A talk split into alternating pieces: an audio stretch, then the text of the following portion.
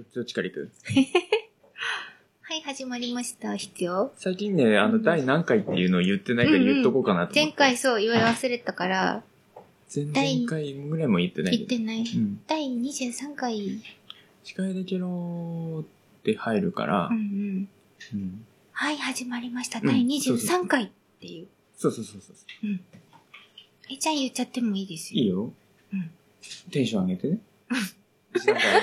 えちゃんが言う？うん。あ、オッケーオッケー。はい。じゃあ行きまーす。はーい。この番組は脳と食の話を中心に毎回様々なテーマを決めて雑談するポッドキャスト。題して、司会だけろー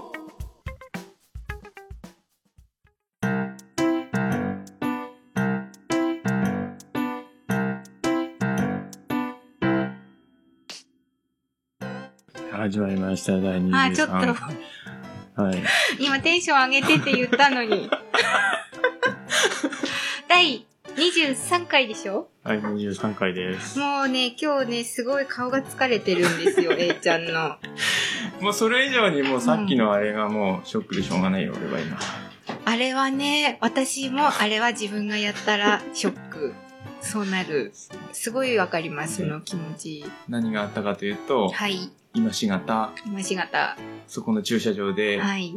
車をこする。はい。A ちゃんの大事大事なね、愛車の右斜め前にね。結構大きいね。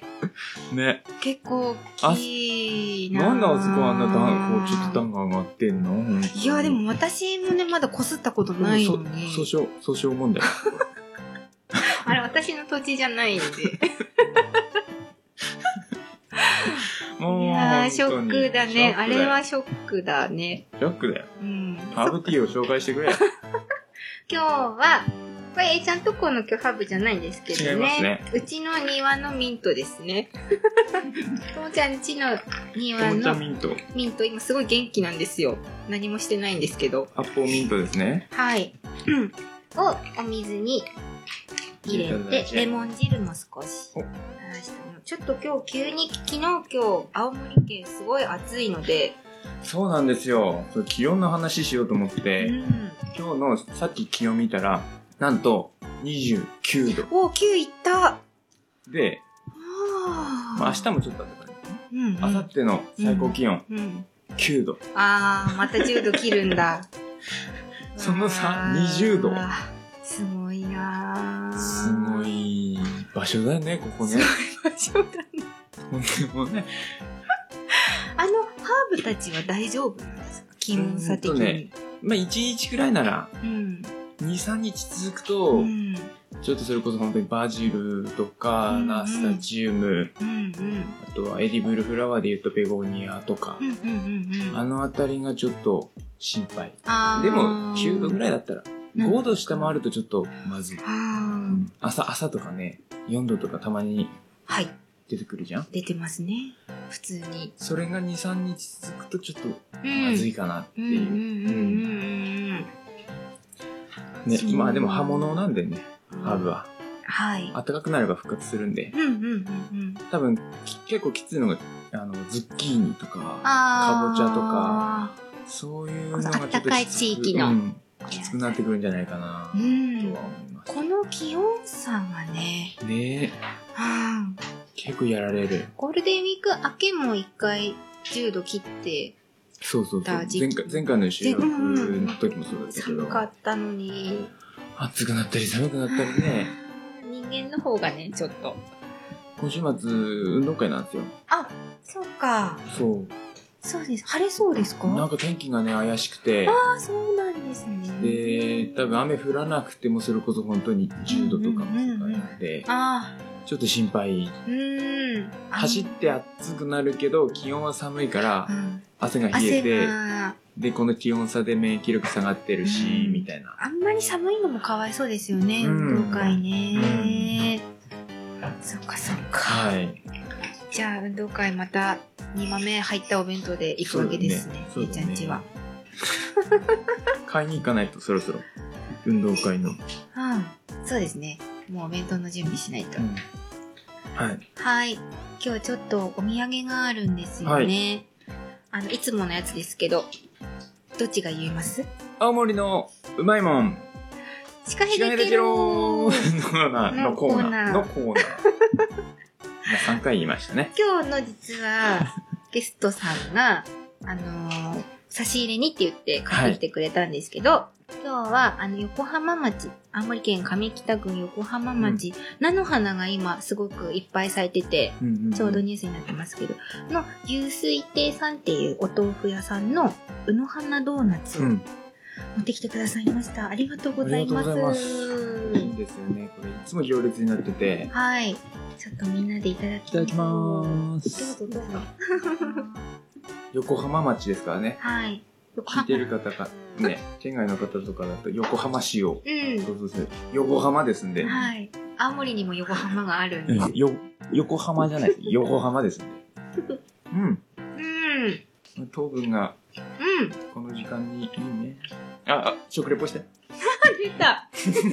うんと、あの、最初、表面は結構まだ多分買ってきてくれたばっかりなので、表面ちょっとカリッとしてて、うん中すごいもちもち、うんうんで、表面の粉砂糖がすごいいい仕事をしてます。っていう無難に、無難に仕上げてみましたけど。うん。味の話全然してない。今、テクニックを磨いてる最中だから、やめてください。もう食レポ振らないで、本当に。え、でももちもちしっとりとしてるうん、なんね。かお豆腐を使ってるっていう感じですよね。ドーナツ自体は、あの、甘さ控えめな感じで、うんうん食べやすいですね。うん。うん。久しぶりにいただきましたう。ん。美味しい、やっぱり。うん。おすすめです。はい。はい。どうしますなんかありますか？オープニングトークでみたいな。オープニングトーク。えいちゃんはありますか？うーんうんとね、昨日、八戸に、八戸市にはい。行ってきたんですよ。はい。で、あのーその時にちょっと運転中に思ったのが、うんスタバ行けねえと思って。八戸行って？そう。なんか、うん。うん。スタバ行くとさ、シャレっ気づきやがってみたいな 感ない？え、誰かが行ったとして？そうそうそ例えばえいちゃんがスタバに行ったとして、うんわあ、あいつ、う。ね、なんかう、調子乗りやがってみたいな、あ、そうかな 田田舎感全開な感じ。それは誰に思われるってことですか？店員さん？それとも、周りの人？周りの人？へいや、まあ、俺が持ってるっていうのもあるんですけど。自分が持ってる。そうそうそう。えー、なんかそうなんかねなんか、あのーコーヒー飲もうと思ったんだけど、うんうん。やめようと思って。寄んなかった。そうそう。寄ればいいスタ。バ行けないなーと思ってさ、えー、そっか。なんか一人で、一人でね、うーん。ミキティと行ったりとかはよくするけど、うんうん。ドトールとか。あー男の人一人で。でも結構いますよね、店内に。いや、だからそんな、それがなんか調子に乗ってる感じする。自分がそう思うからでしょ。パソコン開いたりして、なんかカチャカチャ別にここでやる必要ねえだろ、みたいな。まあまあ、仕事してる人はね、結構いますけどね。平日のスタバで仕事、こんなど田舎でさ、うんうんうん。何の仕事だよっていう。まあ家でやれよっていうところかな。うん。そんな感じがあるのかな。よくわかんないけど。注私うん。注文の仕方もよくわかんないしね。注文いつも私もちょっとおどおどしちゃうんですよ。あれ、なんかめんどくさいのってスタバ？えー、めんどくさいのってどういうこと？なんとかチーノみたいな。あ、フラペチーノがあるのはスタバですけど、別にメニューに書いてあるやつをいや、それになんかこう。うトッピングがうんちゃらかんちゃらみたいな。トッピングをしたければめんどくさくなりますけど、しなかったらいいから。クリームマシマシでマ。シとか、うん、あの、つゆだくで。ソイに、ソイラテにしてとか、つゆなしでみたいな。つゆ、つゆなしは氷しか入んないから。私もでもああいうとこで仕事とかできないタイプなんですよ。ねマックとか、スタバとかよく言いますけど、よく仕事できるよね、結構ガヤガヤとか、やっぱり周りの声も耳入ってきちゃうんで、あんまりうんできあと、周りの人見ちゃう。うん。見ちゃうし、見られちゃうかなと思って、ちょっと、うんうんなんか、ね。落ち着かないんで、うん仕事ですごい集中してる人すごいなと思って見てますけど、そこでする必要があるんだろうかでももし A ちゃんが一人でコーヒーを飲みに行ってても、シャレ気好きがなってとかは思わないんで。思わないうん 大丈夫？大丈夫。大丈夫、大丈夫。今度一人でうん。チャレンジしてみます。はい。行ったら教えて。梅雨なしでっていうから。聞かれるから、店員さんに。何の罰ゲーム？だってね。うん。はい。はい。そんな最近なんですね。そんな最近です。はい。わかる？なうち？な、うん。時間大丈夫です？いや、ないならじゃあメインと。はい。あるけど、あ、まあいいや、ちょっとじゃあ喋っておこうか。最近しゃ、あんま喋ってないですもんね。あの、うちの猫が、うん。愛病が、膀胱炎になったんです。キャプテン？キャプテン、そう、よくわかりましたね。キャプテンの方。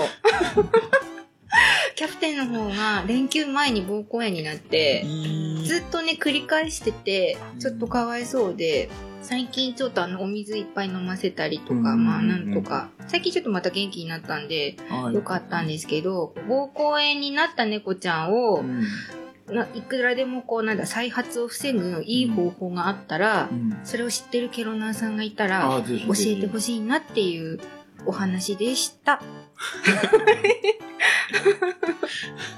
以上です。はい。はい。募集。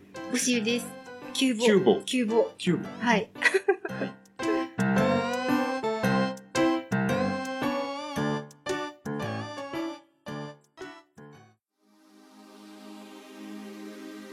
司会できろ。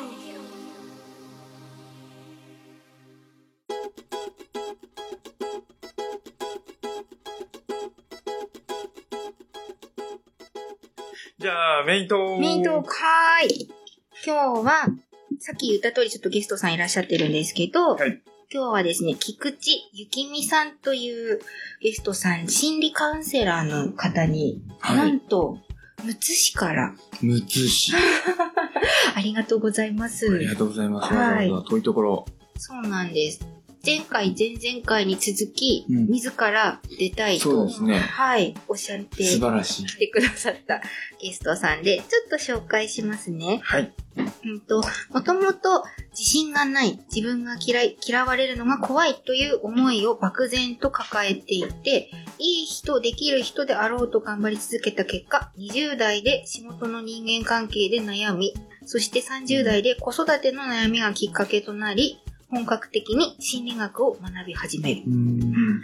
で、本や通信で学びの心理学、学び心理学の資格を取り、そんな中でテレビで見た性格リフォーム、性格リフォーム心理カウンセラーの心や仁之助さんという方の言ってみるという独自のカウンセリングスタイルに衝撃を受ける。おで、その方の、あの、養成講座に通って、心や系のマインドリセットカウンセリングをマスター。で、現在は、カウンセラーとして人生が好転する、幸せに生きやすくなるお手伝いをさせていただき、県内外でイベントやカウンセリングを行って、精力的に活動していますっていうことなんですけど、すごいですね。うん。途中からというか。はい。30代でじゃあ、お勉強をこう志した。うそうですね。勉強30代ですね。ーん今日はでもその、菊池さんはお話もともとしたいっていういうことがあって、はいまあ、そのテーマっていうのがその子育て中の、まあ、お母さんにうん向けていろんなお話をしたいなっていうので、あの、出たいなって言ってくださってたので、はそういうお話をちょっとメインで聞いていこうと思うんですけど、呼び名が、はい。あの、A ちゃんとともちゃんなので、はい。はい。菊池さんは、なんてお呼びしたらいいですか？えっと、私、みんなにユッキーって言われてるので、ユッゆゆっきーさん。んで、はい。ゆきみさんだからゆっきー。はい。じゃあ今日はゆっきーで、はい、よろしくお願いします。よろしくお願いします。はい。今日もまたなんかね、はいすごいんですよ、レジュそうなんでメがね。レジュメ3つ目。ねえ、すごいんです。来た来た来た来これどうしたんだろうね、仕掛けでけど、すごいねねみんなの力で成りた。立ってる。いい感じです。はい。なので、もう聞く、あ、ゆっきーの、あの、進めたいがままにちょっと、おはい。話聞こうと思うので、はい。まずお話ししたいことからいいはいあ。あと先に、あの、ちょっと言われた紹介の中で一つ、あの、付け足しってはい。がありまして、あの、心谷仁之助さんの、あの、直々のお弟子さんで、はい。うんと、小田久恵さんって方がいらっしゃるんですけど、その人の私、あの、カウンセラースクールに通って、じったんですけど、その、小田久恵さんは、心屋流のカウンセリングの他に、その NLP っていう心理療法を足して、こう、オリジナルの、あこう、カウンセラースクールなんで、私、こう、なんていうんですか、心屋の外孫的なカウンセラー。はいはいはいはっていうことだけちょっと付け加えさせて、はい、いただきます。外孫カウンセラーです。うんい。はい。はい。じゃあですね、えっと、いいですか？はい、どうぞどうぞどうぞ。はい。どんどん進今日めちゃの、まあ、話は、まあ私がそうだったんですけど、子育てで悩んでるとか行き詰まってたりイライラしてるおは母さんが主に向けてなんですけど、はい。まあでも、あの、子供さんがいなくても、これから持つ可能性もある人だったり、あとはね、身近にお子さんだったり子供さんがいる方の話の参考になればなと思ってます。で、やっぱり、あの、なんていうんですかね。まあ私がもともと自信がないから、結局、はいさっきみたいに、あの、仕事上でまずつまずき、うん。仕事の自信がない。うん。で、今度、あの、結婚した、うん。今度嫁になるじゃないですか。うん。今度嫁として自信がない。うん。ほらで、こう、旦那さんにどう思われるだろうだって、しお姑さんとかにどう思われるんだろうが始まり、で、今度、あの、まあ、ええやって子供できました。うん。今度子育てで自信がない、どう思われるんだろう。うん。あの、周りからはやっぱりお母さんっていう目で見られるから、お母さんとしてみたいなうん。正解を探しちゃう。なるほど。そう、それで結局自分がどうしたいっていうよりも、周りから見ていいお母さんであるのか、だったり、うん。いい嫁であるのか、うん。うん優しいお母さんかみたいな、そういうのが結局あって、あの、子育てに行き詰まる。でも、うん、自信がないお母さうんうんうんん。で、結局そうなってくると、正解を探しちゃうんですよね。みんながいいっていうのはどれだ？子供にとっていいっていうのはどれだ、はいはいはいみたいな、やってるから自分っていうものがなくなってくるんですね。はいはい。で、もうみんなに言いたいのは子育てに正解はないですよっていう。自分の親も10人いたら10人やり方違うし考え方も違う。うんで、子供もいた数分だけ性格も違うし考え方違うんで、そうですね。たとえ、まあ、私今二人子供いますけど、私から生まれた子供だからって同じとは限らない。うん全く。ね、正反対だったりしませんか、で、あれ、A ちゃんは結婚されてて、お子さそうですねんが娘が二人あで、二人。全然本当に違うんですよね。へー、何歳と何歳ですか？えーと、9歳と8歳かな。あ、年子だ。そうです、そうです。うん。ともちゃんは？うち子供いないんで、はい。結婚されて結婚しましたはい。面白い具合に、あの、上の子が、うんと、ミキティに外見。奥さん。さっきもなんかミキティと思って。いい奥さん、えいちゃんの。外見がミキティにで、うん性格が私なんですよ。あーで下の子が外見が私にで、中身がまるっとミキティ。あーでも分かりやすい、その解説。なんかそんな感じ。で、全然、なんか性格っていうか、うんうん。あの、行動の仕方が全然違いますよね、そうそうそうえいちゃんとこの。で、ミキティと下の子が同じなんで、うんいっつも喧嘩するんですよ。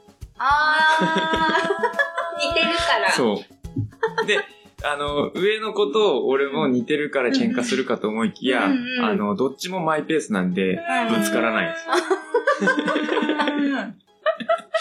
っていうっていう状況で、あの、毎日が過ぎ去ってますね。そうなんですね。ミキティと下の子がいつも喧嘩して、へ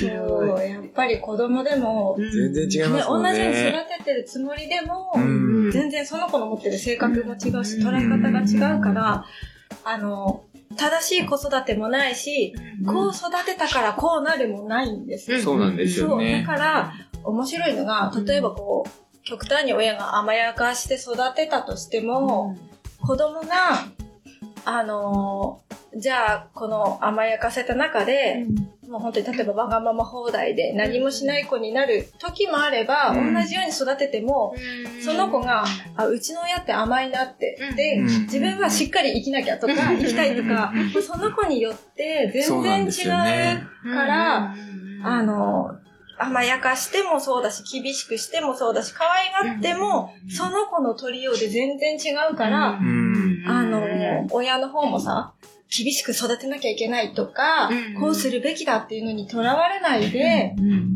あの、自分が本当にやりたいように、あの、育ててやるのが一番楽。うんお母さんがね。で、結局、子育てで悩んでる人、お母さんのね、悩みの根っこって同じなんですよ。子供が勉強しないとか、子供、ね。友達とうまくいかない、学校行かない、はい。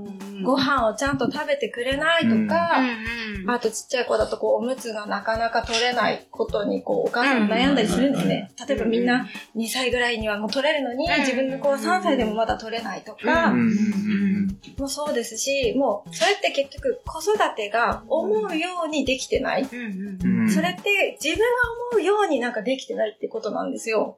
なるほどでそうで、結局お母さんが思う理想の我が子っていう像がある。うんで、お母さんが思う理想の子育てがあって、それから少しでもずれると悩みになる。ってそうですねいう仕組みにまず気づいてほしい。そうですね。だから、こんな子になってほしいっていう、その、こんな子っていう理想が厄介で、そうですね。まさに呪いかぐらいの、うん 本当にそうそう、極端に言うとね。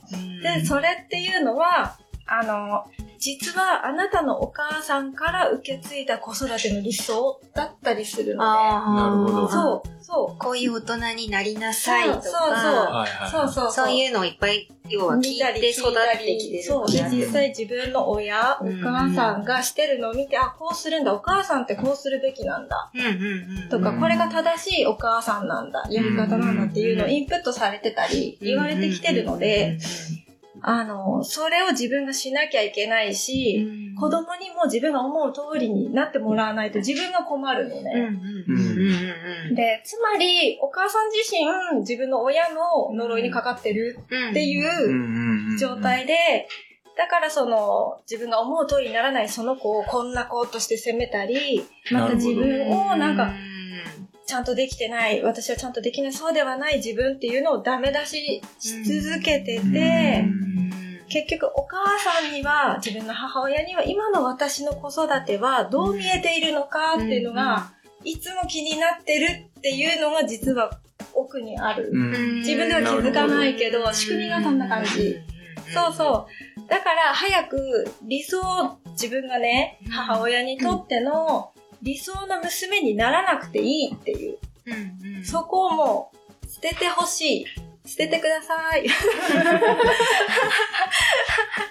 そうですね。そうなの。もうね、その、お母さんが思う理想の母親像に私はならなきゃみたいなのに、あの、根底でね、無意識でっていうか、まあ、意識で分かってる人もいるかもだけど、ほぼほぼ悩んでる人は気づいてない。うんで、私もそうだったから、女性は特にそうかもしれないですよね。でこう知らない人にそうですね、ね嫁に行って、やっぱ見られる機会とそうそうさっき言ったみたいそうに、他人と共同生活するとか、そうそうそ目上の人に見られて生活しなきゃいけないっていう状況になると、やっぱり。求められた像になんなきゃいけないみそうなのたいに。そうですね。うん。象象徴というか。う。ん。そううん。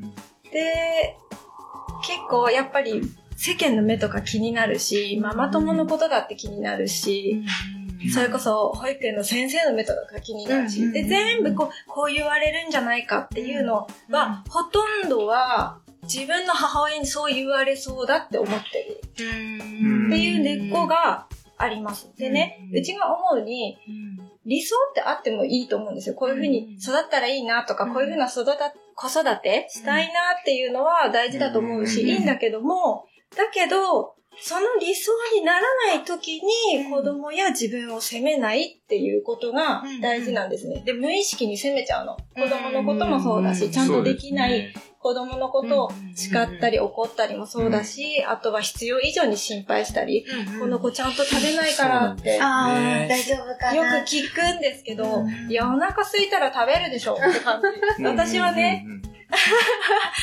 だし、見てていつもこれぐらいしか食べないんだったら、その子は多分食が細い子で、これで極端に例えば体重が減るとかだったら、ちょっとね、やっぱ怖いし心配なんだけど、いや、この子これで元気に走ってんならいいでしょって思うん。だけど、やっぱりお母さんとしては、もう気が気じゃない。ね。この量他の子食べてるのに、なんでうちの子食べないんだとか、食べることがこう健康につながるから、この量は食べてもらわないとうん、私が不安。なんだけど、食べなさい食べなさい、うん病気になるよとか、大きくならないよとか、言って、その自分の理想通りにやってもらおうとするし、またそうなると今度た食べさせれない自分もす責めたりするんですよね、うん。無意識に。お母さんってね、うん。まあ、自分の例えば食べさせ方がそうそうそう、悪いのかなんじゃないかとか、料理もっと工夫しなきゃいいけないんじゃないかとか、なるんですけど、まあ結局理想にならない時にそうやって責めるのをやめるっていう子供や自分に期待をしすぎないってことが大事。期待しちゃってるんですよね。うんそうそう。で、まあ、私がそうだったからなんですけど、うんそうそう、周りとかの人にも期待しすぎちゃってるし、うんうん。で、あの理想に、自分の理想にならない子供や自分を許してねっていう。うんうん。いいよ、それでって。ね、その、許す、許さないじゃないんだけど、お母さんがもう自分の中で許せてないから、無意識にうんうん。子供のことも許せないし、自分のことも許せないし、もう言うこと聞かない旦那もイライラするし、みたいな。やつ当たりだよね。八つ当たりだね。働られてるから。そう。そうそう。でも私はあの子供園とかお仕事やってるんですけど、うんうんやっぱあのちっちゃいクラスで、さっき言ったあのトイレトレーニングとかで、本当はまだうんパンツができないの。うん紙おむつで、うんうんと、あの、過渡期ってあるじゃないですか。うんある紙あるあるおむつから布パンツになる過渡期で、うんまだ、やっぱりそこって差があるじゃないですか。うんうんトイレが早くパンツができる、うん布パンツになる子もいるけど、まだやっぱりお漏らししちゃう子もうん。でも、園のみんなお友達が布になったから、うちもって言って、布を履かせてきたりうん。しちゃうんうんだけど、結果、お漏らしをしちゃうから、うん。すごく自分がその子が気持ち悪いっていうことになっちゃって、多分そのお母さんの中では、みんながもう布になっちゃってるからってうん。焦焦ってるんですよね。現場の先生方はそんなに気にしてなくて、いやまあ、この子まだ、うんあの、紙の方がいいから黙って紙持たせてくれればいいんだけどね、ぐらいな感じなんですけど、うちの場合は、うん。あのー布を履かせた上に紙おむつ履かせてましたね。はあ、あ、こう、そうそうそう、漏らした時に、布を履いてると気持ち悪いんで。漏らさなくなるっていう。それいいですね。そういうの独自のそういう工夫、いいですよね。その家庭によあ、って。それすごいいいそれ、それでやってましたね。あのー 布を履かせて、はい。うんお姉さんパンツだねって言いながら、おだおだてて履かせて、その上に、万が一の時のためにみたいな感じでは紙おむつも履かせて、うん。そうすると最初は必ず漏らすんですよね。うんもうしょうそれはしょうがないので、うん。で布のパンツを履いている時におしっこを我慢してて、漏らすと気持ち悪いっていうのを理解できるね。体験で理解できるんで、子供が。そうするともう、し結構早い段階でお漏らししなくなりますね。なるほどね。その手があった。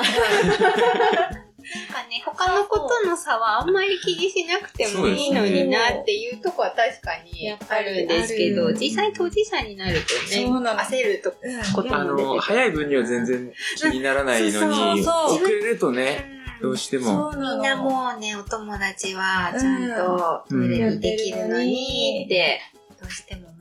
たのかも。やっぱり、なんか、多分真面目なお母さんがそうなりやすいうん。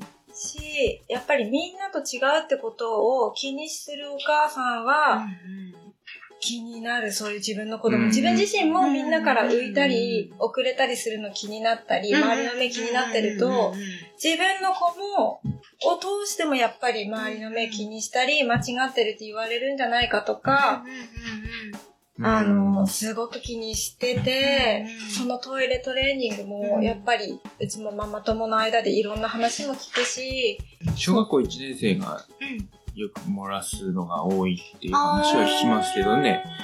要はそのおしっこするタイミングがいきなり決められちゃうんで、長いことね、我慢しなきゃいけなくなるからね。保育園とかは好きな時間におしっこって言って行けるけど、学校になると休み時間にトイレに行きましょうが始まるんで、休み時間遊んじゃってトイレ行くの忘れてうん、5とか分しかないしね、うそうそう。学校。うんうんうんうん。1年生確かにあるかも。うん。結構最初の頃は、1年生の最初の頃は多いらしいですね。うちの子も結構何回かやってましたけど、あのビニール袋に入れられて持って帰って。あ持って帰ってくるの？うん。何々小学校って書いて、あの、ジャージで帰ってくるんですよ。えなんでジャージ着てんの？って言って、漏らしたとかっつって。面白い。確かにね。イライラして当たっちゃ、子供に当たっちゃって、うんうん当たった自分も、嫌なの。こうそうんなの。そうなんですよう、ね。それはお父さんもお母さんも多分一緒ですよね。ありますありますお父さんでもきっと。うん怒りをやっぱりこう、うん抑えられなくなっちゃって、うんそこまで怒らなくてもいいのにっていうレベルで怒っちゃった時とかね。ちょっと自分をね、後からこうんう、責めるという。まだまだ収入が足りないなっていう。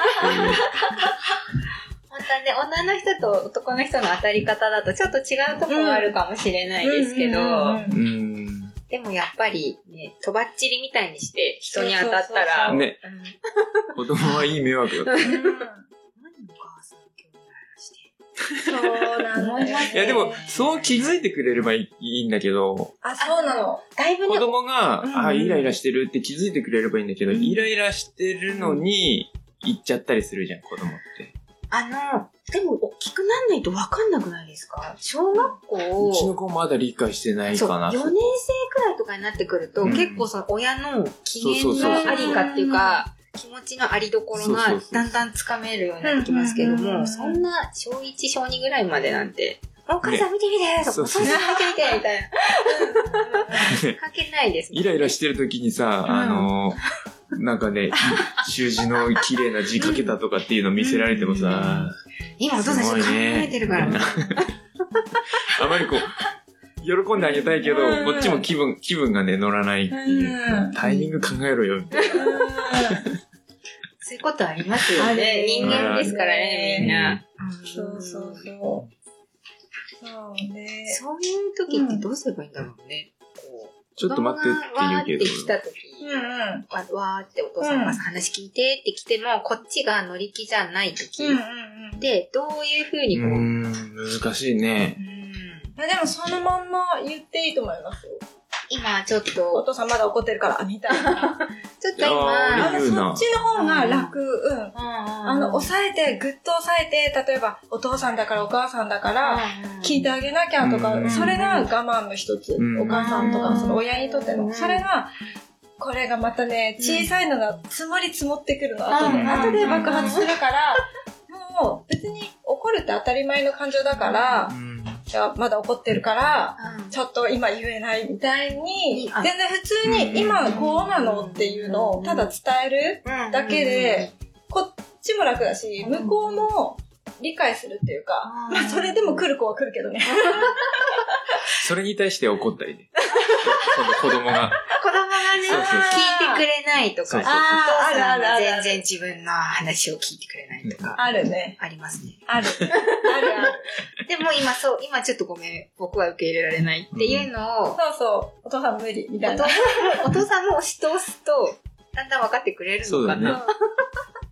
子供も大人になるさっていう話だよね。ちょっと前に見たテレビで、やっぱりお母さんが家事もやり、うんあの普段の勉強も見てあげうんて、掃除もやり、うんで、もう本当に疲れてると。うんうん。だそういう時間に一緒に夕食の間に団らんをしても、うん。結局、今言ったみたいにわーって話しかけてくると、イライラしてしまって、結局怒って、うん。でもいい、私一緒にご飯食べないとか、うん。娘とかが逆に入れしちゃって、そここの場が結局シーンとしてすごい気まずい感じうんでご飯を食べることになっちゃうっていうご家庭の様子を取り上げてたんですよ。で、まあ、それにアドバイスしてた方は、その週に1日でもいいから、今日はお母さんは喋らない日。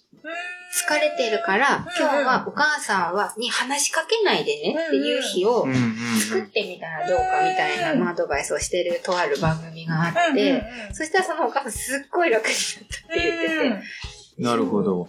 あの結局お母さんがそこまで我慢したりうん頑張ってるってことで、そううちがあのさっき言いたかったのはそのまず自分のことを許そうっていう話と、あともう一つその大事なのがあのお母さん自体頑張ることと我慢するのをやめることっていうのをすごい言いたかったのね。結局それが蓄積されて私こんなに頑張ってるのにイライライライラがつ、ま、募ってきてもう人の話、子供の話を聞く余裕がない、うん。心の。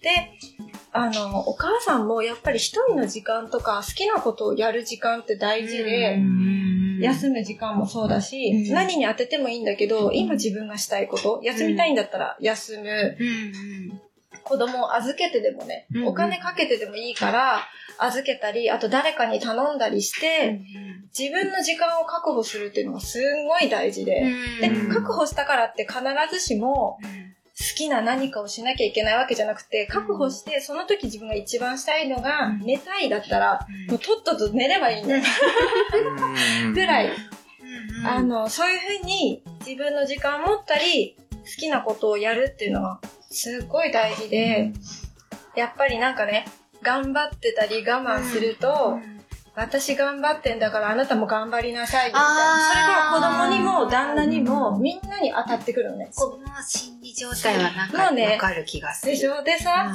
で。私が我慢してるんだからあなたも我慢してよね。でさでこんなに私やってるんだからあなたたちもやりなさいよっていうので、旦那と子供を見張るっていう。で、それはこ、口に出さなくったって、もうすっごい毛穴から出てるから。あのー、多分これの、今度今まで話してもらったののうん問題点が一つあって、うんミキティもそうなんですけど、うんあの、手を抜けないんですよ。うそうなの。で、うんあの、まあ、よくいい言い方をすると頑張り屋さ。ん。悪い言い方をすると休,、うん。休めないっていうか、あの、ん常にフルパワーで動いちゃうんで、うん。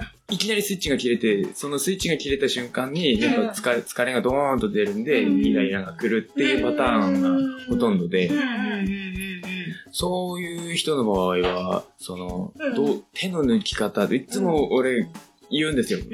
頑張るなって言うんですよ。頑張りすぎるなって言うんですけど、うんでも本人が手この手の抜き方を知らないといううか、んどう手を抜抜かせるかみたいな。でもそう、多分私は自分が子供ができたら多分ミキティタイプになると思う。うん自分でわかるんですよ。で、それはでも自分がすごい疲れるかうんら、すごい嫌なんだけど、そう、でも本人は多そう、分ね、でも手の抜き方がわかんない。うそうそうそうそう。ちもそうだった。で、手を抜くことも、なんかうん、頑張ることがいいことだと思ってたから、うん。で、どっか多分無意識に頑張ってる自分を、によ酔ってるって言うと言い方あれだけど、うん。なんかそういう自分が誇らしいところもちょっとあったりして、うんなんだけど、休み方を知らなくうんて、でも、もう極端にうん。一日奥さんに休みあげるとか、もう好きなとこ行っといでとか、もう極端に言ったらね、うん。なんだけど、あとはうん奥さんが好きなことって何ですかね。その時間を多く取らせてあげるのも一つ。奥さんがやりたいこととか好きなこととか、やれてるんですかね。うん。なんか、ね、す頑張るのが好きで楽しいならいいんだけど、やっぱちょっと話聞くと、ちょっと無理してとか、頑張らなきゃっていうので、やらなきゃいけないっていうか。そうそう、お母んさんとしてだったり、それがいい仕こと。事、仕事の仕方もそうなんですよ。あ会社でも、もうフルパワーで、帰ってくる頃にはもうずーっと疲れてるみたいな感じなんで、そっか。でもそれで本人が悩んでるんだったら、うん。いや、多分ね、あの、俺が言ってもダメなんだろうなとは思ってるんですよ。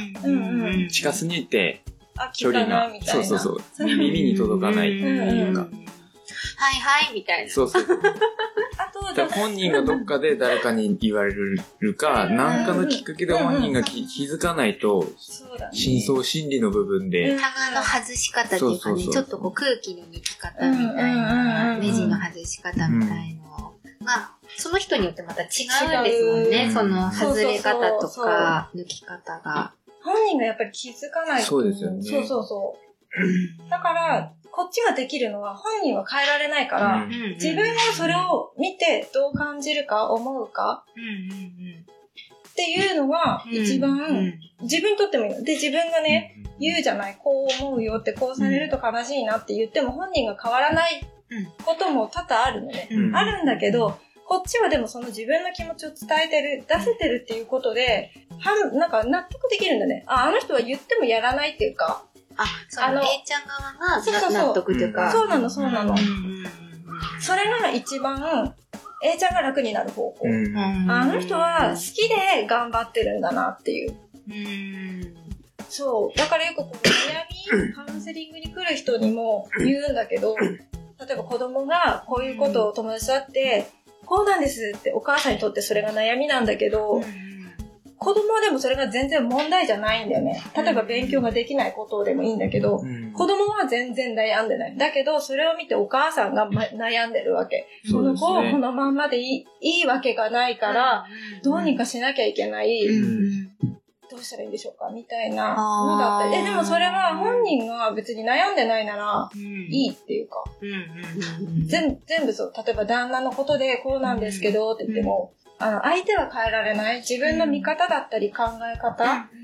で、自分もね、うん言えてると楽なの。言って、ああなら、あ、しょうがないっていうか。そうですね。そうそう。いや、言えないな。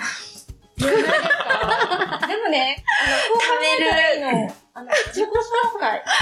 うん自己紹介。だって、夫婦であろうと、まあ、本当に兄弟であろうと、他人だから、自分じゃない他人だから、結局、私はこういう感じ方をする人なんですっていう、自己紹介を、これが大事でう、んあのね、よく察するっていう言葉があるじゃない。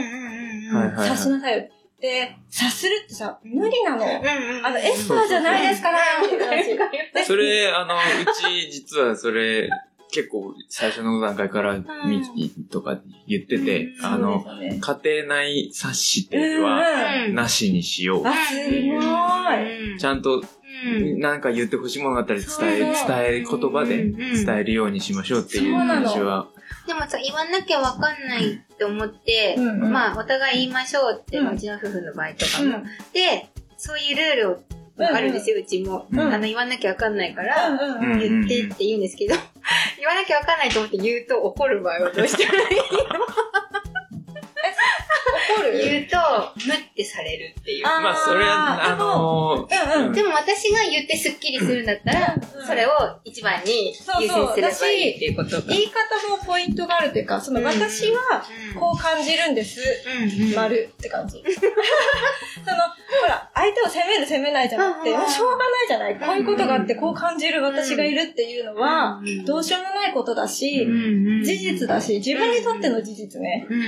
だか、ら、こういうふうな思いしましたってこう見せるだけっていうか、伝えるだけで相手を責めることもなく、主を私はにして、ちょっとこう感じる人なんです。こういうことがあってこう感じましたっていうのをちょっと伝えてみてほしいんですよね。そうそう。そうすると、相手にしてみたら、あの、責められたって、まあ、人によっては思うかもだけど、まあ、大体はこう、告白されたっていう感じなので、あの、相手もね、そうするつもりじゃなかったっていうか、例えば良かれと思って、お母さん、あ、奥さんに良かれと思って、そーっとしておいたら、疲れてるだろうなとかさ、そーっとしておいたら、なんで私に気にもかけてくれないのとか、あるじゃない？あるじゃない、で、よよく聞きますね。でしょでしょ、でこっちは良かれと思ってしてるのよ。なんなら、優しさですぐらいの愛情ですっていう。でも、その、相手にはそれが伝わらないし、なんなら私には愛をくれない、声をかけない、気にもかけないのか、お前ぐらいの イライラしてるとね。そう。だから、それはさ、奥さんも奥さんで、あの、声かけてもらえないで、ないっていう事実で、私は、とても悲しいって感じます、みたいな、って思いましたって言うと、旦那さんもさ、あの、伝えれる場にもなるじゃん。え？って、それは、あの、そんなつもりはないよって、なんなら、疲れてると思って休ませようと思ったっていうのを、で、私はそうしようと思った人ですっていう、あなたに、その愛情の逆につもりでしたぐらいの言う場にもなるし、奥さんは奥さんでそれを伝えてもらうことでさ、あれがあなたの愛情なんだとか、うんうん、あれは放っておかれたわけじゃないのねっていう誤解も解けるから、うんうん、ぜひね、お互い自己紹介っていう体で、こう、お互いのすり合わせ答えのすり合わせっていうか、うんうん、ど。んどん、で、どんどんしてほしいの。あの、特に夫婦とか家族ってそうなんですけど、長くいたから、わかるでしょ、これぐらいっていう、甘えっていうか、これぐらいわかるじゃん。なんでわかんないの？が始まってくるのね。よくありますよね。わかりませんから。わかんない。だって、何でいても、まあ他人ですからそうなの、そうなの。そうなんですよね。そうなの。で、一つ参考までに、あの、皆さんに知っていただきたいのが、腹立つとかイライラの奥に本当の感情ってあるので、ちょっとそうなんだぐらいに聞いといてもらえれば。例えば、あのね、怒りってまあ一つの感情なんだけど、結構ダミーな感情で、偽物で、その奥は本当は悲しいとか、傷ついたとか、怖い。っていう自分では一番感じたくない感情があって、それを気づきたくないの、自分でも。あの、弱いって認めたくないしとか、そこを気づくのが怖いしっていうので、怒りっていうので、ごまかす。よく笑ってごまかすってあるじゃないですか。うん、本当は悲しいんだけどとか、嫌だって思ったけど笑ってごまかすってあるじゃないですか。あれと一緒で怒ってごまかしてんの。でも自分は怒ってるから感情出してますって思うし、うちもずっとそう思ってたんだけど、ちょっと心理学勉強したら、あ、そういう仕組みなんだと思って、かといって怒るなってわけじゃなくて、もう出さないとその悲しみにさえたどり着かないので、とりあえず出すっていうか、せめて相手に言わないまでも、自分でブツブツ言ったり、なんならなんかこう、な殴れるクッションとか殴ってもいいんで。ねねちゃんのまま。そうそうそう。それそれ。あれ大事大事。叫んでもいいしね、どっか行って。そうそう、そうやって出すとか、あと人に聞いてもらうとかね。一人でブツブツ言うでもいいので、出すっていうのはでもすごい大事だから、それをやった後に結局自分はどう感じてたのかなとか、で、それから相手に伝えてもいいと思うのね。まあ感情的にすぐ言うのも別に悪くはないけど、もし、あの、ちょっとね、伝えるってことを考えるきっかけになったらなと思って。なるほど。そうそう。そう、私も結局感情が止めれないっていうので、悩んだので、それを子供に行くのが一番嫌だったの。行くそうですね。あの、やっぱりね、自分がね、甘えれる人に絶対そういうことやってるんだよね。で、子供は絶対、ママのことを嫌いにならないっていう自信がどっかにあるので、それでやってる自分に腹立ったの。卑怯だなって。でも、止められないの。そう。だから、そう、それが嫌で、こういうのにも心理学っていうか、心屋さんのにたどり着いたっていうのも大きい。そう。深いね。ね まずは心に余裕をって言ってことね。そうだね。と伝え出すもの出して、そう、出すもの出して。出すもの出して隙間を空けましょうと。そう。うんで、もうお母さんは頑張るのをやめる。うん我慢するのをやめる。うん少しずつでいいから、うんそれこそ、料理とかも毎日ちゃんと作んなくたっていい。うんうんうん。あの、お惣菜買ってきてもいいし、うん切ってある野菜買ってくればいいし、うんうんと別にね、それ盛り付けるだけでもねそう全然違うね。発散方法をね、うんうんどっかで見つければね。そう、手を抜く方法っていうね。うんカラオケかな？カラオケはね、いいですよね。大声出すからねうん声回これ、ミキティも呼びたかったね。聞いね、来ればよかったね。ね。よかった。ミキティさんのお話も。ダークネスだからね。いや、でも、すごいそっちの気持ちもわかるっていうか、うんうちはそうだったから、完璧主義だし、そうそうそう。完璧主義がね、一番、うん。あの、悪な部分だなと思って。で、自分で気づけないから。ね。で 変に真面目だしね。うんそう。で、あのーその、完璧な、にしようとするかうんら、うん。怒んなくてもいい部分まで怒っちゃって。そうなの。で、そこで、うちは、あの今、ルールを決めて、うんうん。怒るルール。うん。もう子供にも言ってんだけどう、ん。あの、お父さん、パパとママは、が怒ることは4種類あります。うん。あの、一番優先されるのは危険なこと。うん。と、次に優先するのが人に迷惑をかけること。うん。で、次がもったいないこと。うん。で、最後4つ目があなたの未来を壊すこと。うん。この4つの種類のどれかで起こるから、パパたちは。うんそれ以外のことがあったら言ってくれっていう。その、うんその、そう、なんていうの、そういうもうんう、その4つで起こるっていうルールを決めちゃって、うん。自分でイラッとしたことがあっても、その4つに当てはまるかどうかを一回考えて。ああ、冷静になる時間を。そうそうそう。俺の場合はね、うん。ミキティができてるかどうか別。うん。ううん。ん。っていうのもありなのかな。もう、なんつうの、怒ることが作業化されるというか、あの、感情的にならないで怒れる。うん。うん。きちん。とそのワンクッション。そうそうそう。なぜ怒っているのかっていう部分を自分なりにも冷静に伝えることができるのうん。で、今のは、あの、危なかったよね。うん。それをや、それを続けると絶対危ないことになるからやめなさいって怒ってるん。だよっていうのを自分で理解できるん。で、たまにね、あれっていう時があるんで、これは別に怒る必要ねえなっていう。あの、例えば、あのなんだろうな、あの、机の上が汚いとかね。ああ。まあ当てはまんない。そうまあ、あなたの未来を壊すことっていう4つ目に当てはまるか当てはまらないかっていう部分なんだけど、うん優先順位としては4つ目なんで、そんなに強く怒る必要もないかな。でも片付かないからって言って、まあ未来が壊れるかっていうとね、そういうわけじゃないかちょっとら。だらしなくなるかなっていうのがあってね。まあ、片付けなさいぐらいのレベルの怒り方というか。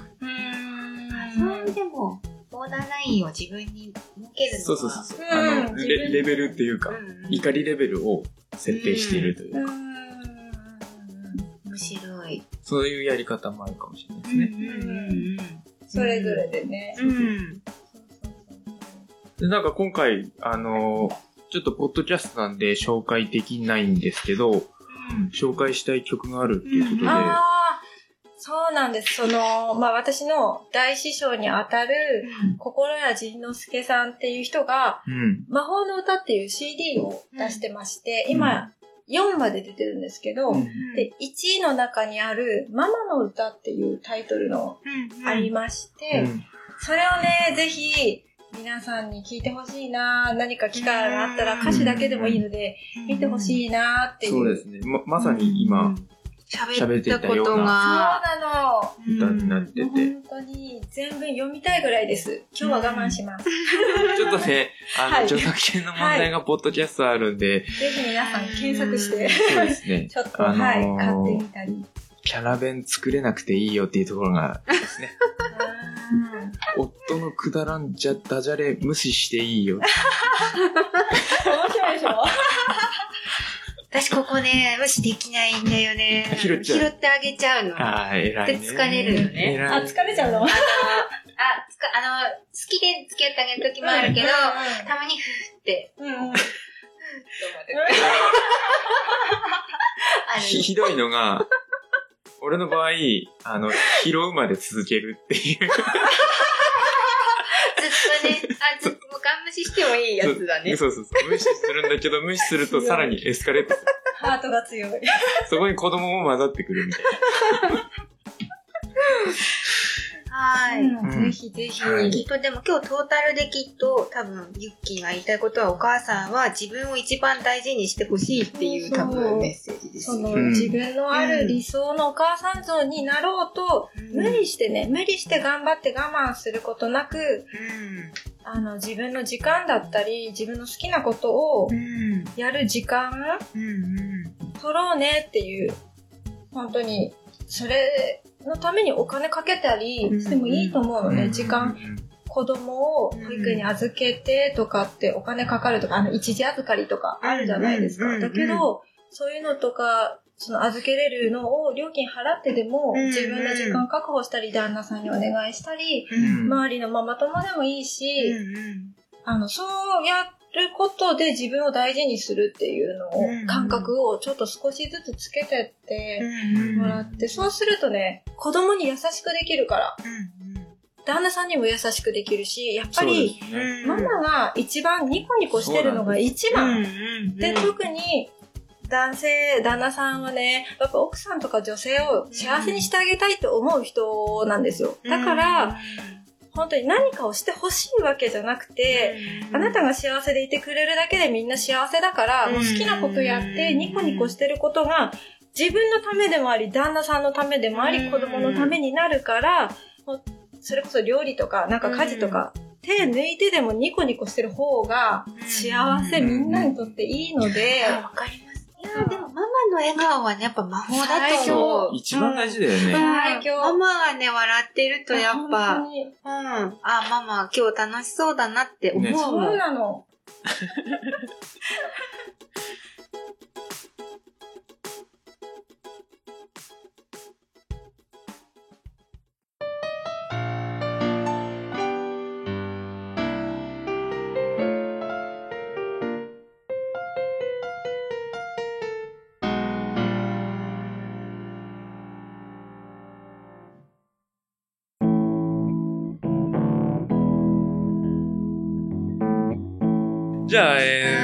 ちょっと時間が過ぎちゃったんですけど、はい。エンディング。はいエンディングに行きましょうか。はい最初あれですね、ゆきから、あの、お知らせというか、うんあの、告知というか、サービスというか、はいあるということなので、はいはい、お願いします。えっと、私がいろいろあの、セッションをカウンセリングの他に、ファッションコンサルと、あと亡くなった大切な方への思いを聞くっていうセッションをしてまして、そちらがあの、電話も対面も LINE や、あとはいメッセンジャー、スカイプでしてますので、遠方の方も大丈夫ですので、あの、そういう方でもしね、私に話聞いてほしいなとか、私のこと知りたければ、あの、菊池幸美心やで検索すればアメブロヒットすると思うのでアメブロのタイトルが他の誰でもない私を生きるというアメブロでやってますそれであの今日このあポッドキャストにシカヘデゲロさんにあの出演させていただいたのではい。これを聞いていただいてるケロナーさんはいたちに、あの、ちょっと特別でですね、えっと、全セッションを6月いっぱいはい。なら20%オフでやらせていただきます20%オフですよいいですよね。はいで。なんか合言葉、あ、そうですね。お申し込みの際に、はい。あの、シカヘデケロを聞いてますって、聞きましたって言っていただければ。なるほど。はい。はいあり。ました。20%オフでかいですね。でかいですね。はいちょっと、あの、行き詰まってるお母そ様うですね。はい。と、いうか話聞いてもらいたくなった方は、ぜひ検索してみてください。はい。そうですね。はいはい。嬉しいですね。ちょっと今回はね、あのー真面目な話というか、うんうんはいうん。ちょっとガチな話はいしちゃったね。そうだね。バランス取る？バランス取る？今、バランス取る？取れる話が。多分今回、あのーお母さんというか女性の方聞いてる人多いのかな。うん、じょうん、これはでも女性が聞いたらね、共感する方は多いかなと思いますけど、ね。バランス取って、ちょっと下のお話していいですか？ですよ。今日もね、今朝、今朝だよ、それこそ。あのーあの、仕事、職場というか農園に行く途中に、あの、とある病院があるんですけど、はい。そこを、あの、看護師さんが、うん。駐車場がちょっと離れてて、看護師さんが毎日歩いてるのを見えるんですけど、今日さ、暑かったじゃん。暑かったね。ブラジャーすっけすけだったんだけど。看護師さんの？え、大丈夫？と思ってさ。え、ナース服？いや、いや、ナース服じゃない、着替える前だと思うんだけど、へーあ、の、薄手のなんかう、ん。なんていうの？ブラウス？ブラウス？よくシャツっていうかなん、なんかこう、何の飾りっ気もないやつになんか羽織ってて、うんうん。それが、そのシャツ薄すぎだろうと思って。見せてるんじゃなくて、見えてた。ね、見えて患者さんも一瞬で元気になっちゃうよ。男性はね、そういうのだけで喜ぶからね。ちょっとね、あのー女性の方聞いてる人多いかもしれないので、ちょっと一回鏡で確認した方がいいかもしれない、ね。ちょっとお男側からしてうも、んさすがにあそこまで見えてると、うん目のやりどころに困るな。逆にね、見えすぎだろっていう、おーとかじゃなくてそうそうそう、見えすぎだってちょ、ちょっとあれは、あの、のー心配したね。優しいね。なるほどうね。ん。これからあね、暑くなるんでね。スケスケの季節だからね。うんうんそうそう。スケスこれから暑くなってきたら、ケ。ね、気をつけないと、ね。気をつけましょうね。はい。気をつけましょう。皆さん、あの、姉ちゃんがいや目のやりどころ困るそうなんで。はい。男もね、ほら、乳首とか見えてるとさ、うわ、うん、なんか、そうだね。見たくなる。うん、見えてない方がいいなって思う。ね。うん。あ、お互いね。お互いに全全人類共通で、ははいい、気をつけましょシャツの厚さ、気をつけましょうね。おかしい。バランス取った。取ったね。は いいかな？いいかな？はい。はい。そしたら最後あの、シカヘデケロ今一番近いとこ、今日第23回ですけど、23第25回のテーマが、うん。映画、アニメ、ゲームの中はのい。B 級グルメ、級グルメ。シカヘデケロ。その映画、はいそのアニメにしか出てこないうん。料理とか食べ物とかはい。ぜでひ、すね。お寄せください。センズとかね。あー、センズ。ドラゴンボールの。本当だね。あれは確かに出てこないね。一粒食べると10日食わなくていいんだよ、ご飯。すごいよね。それこそお母さん、これ2つ楽だよね。お前これ食っとけって。うん、もう、あ、次の料理10日後な、っつって。楽できるね。楽だよ。うん。それは、うんと、あ、メールアドレスが、はい。シカヘデアットマーク gmail.com ですね。スペルは shika D、E。すいません。de アットマーク gmail.com です。はい。はい。こんなところで、はい。はい。今日はいい感じでしょうか？そうですね。はい。じゃあ今回のゲストは、ゆっきーこと菊池ゆきみさんをお招きしました。どうもありがとうございました。ありがとうございましたありがとうございました。はい。シカヘデケロは、えいちゃんとともちゃんでお送りしました。また次回お会いしましょう。さようなら。へんばなす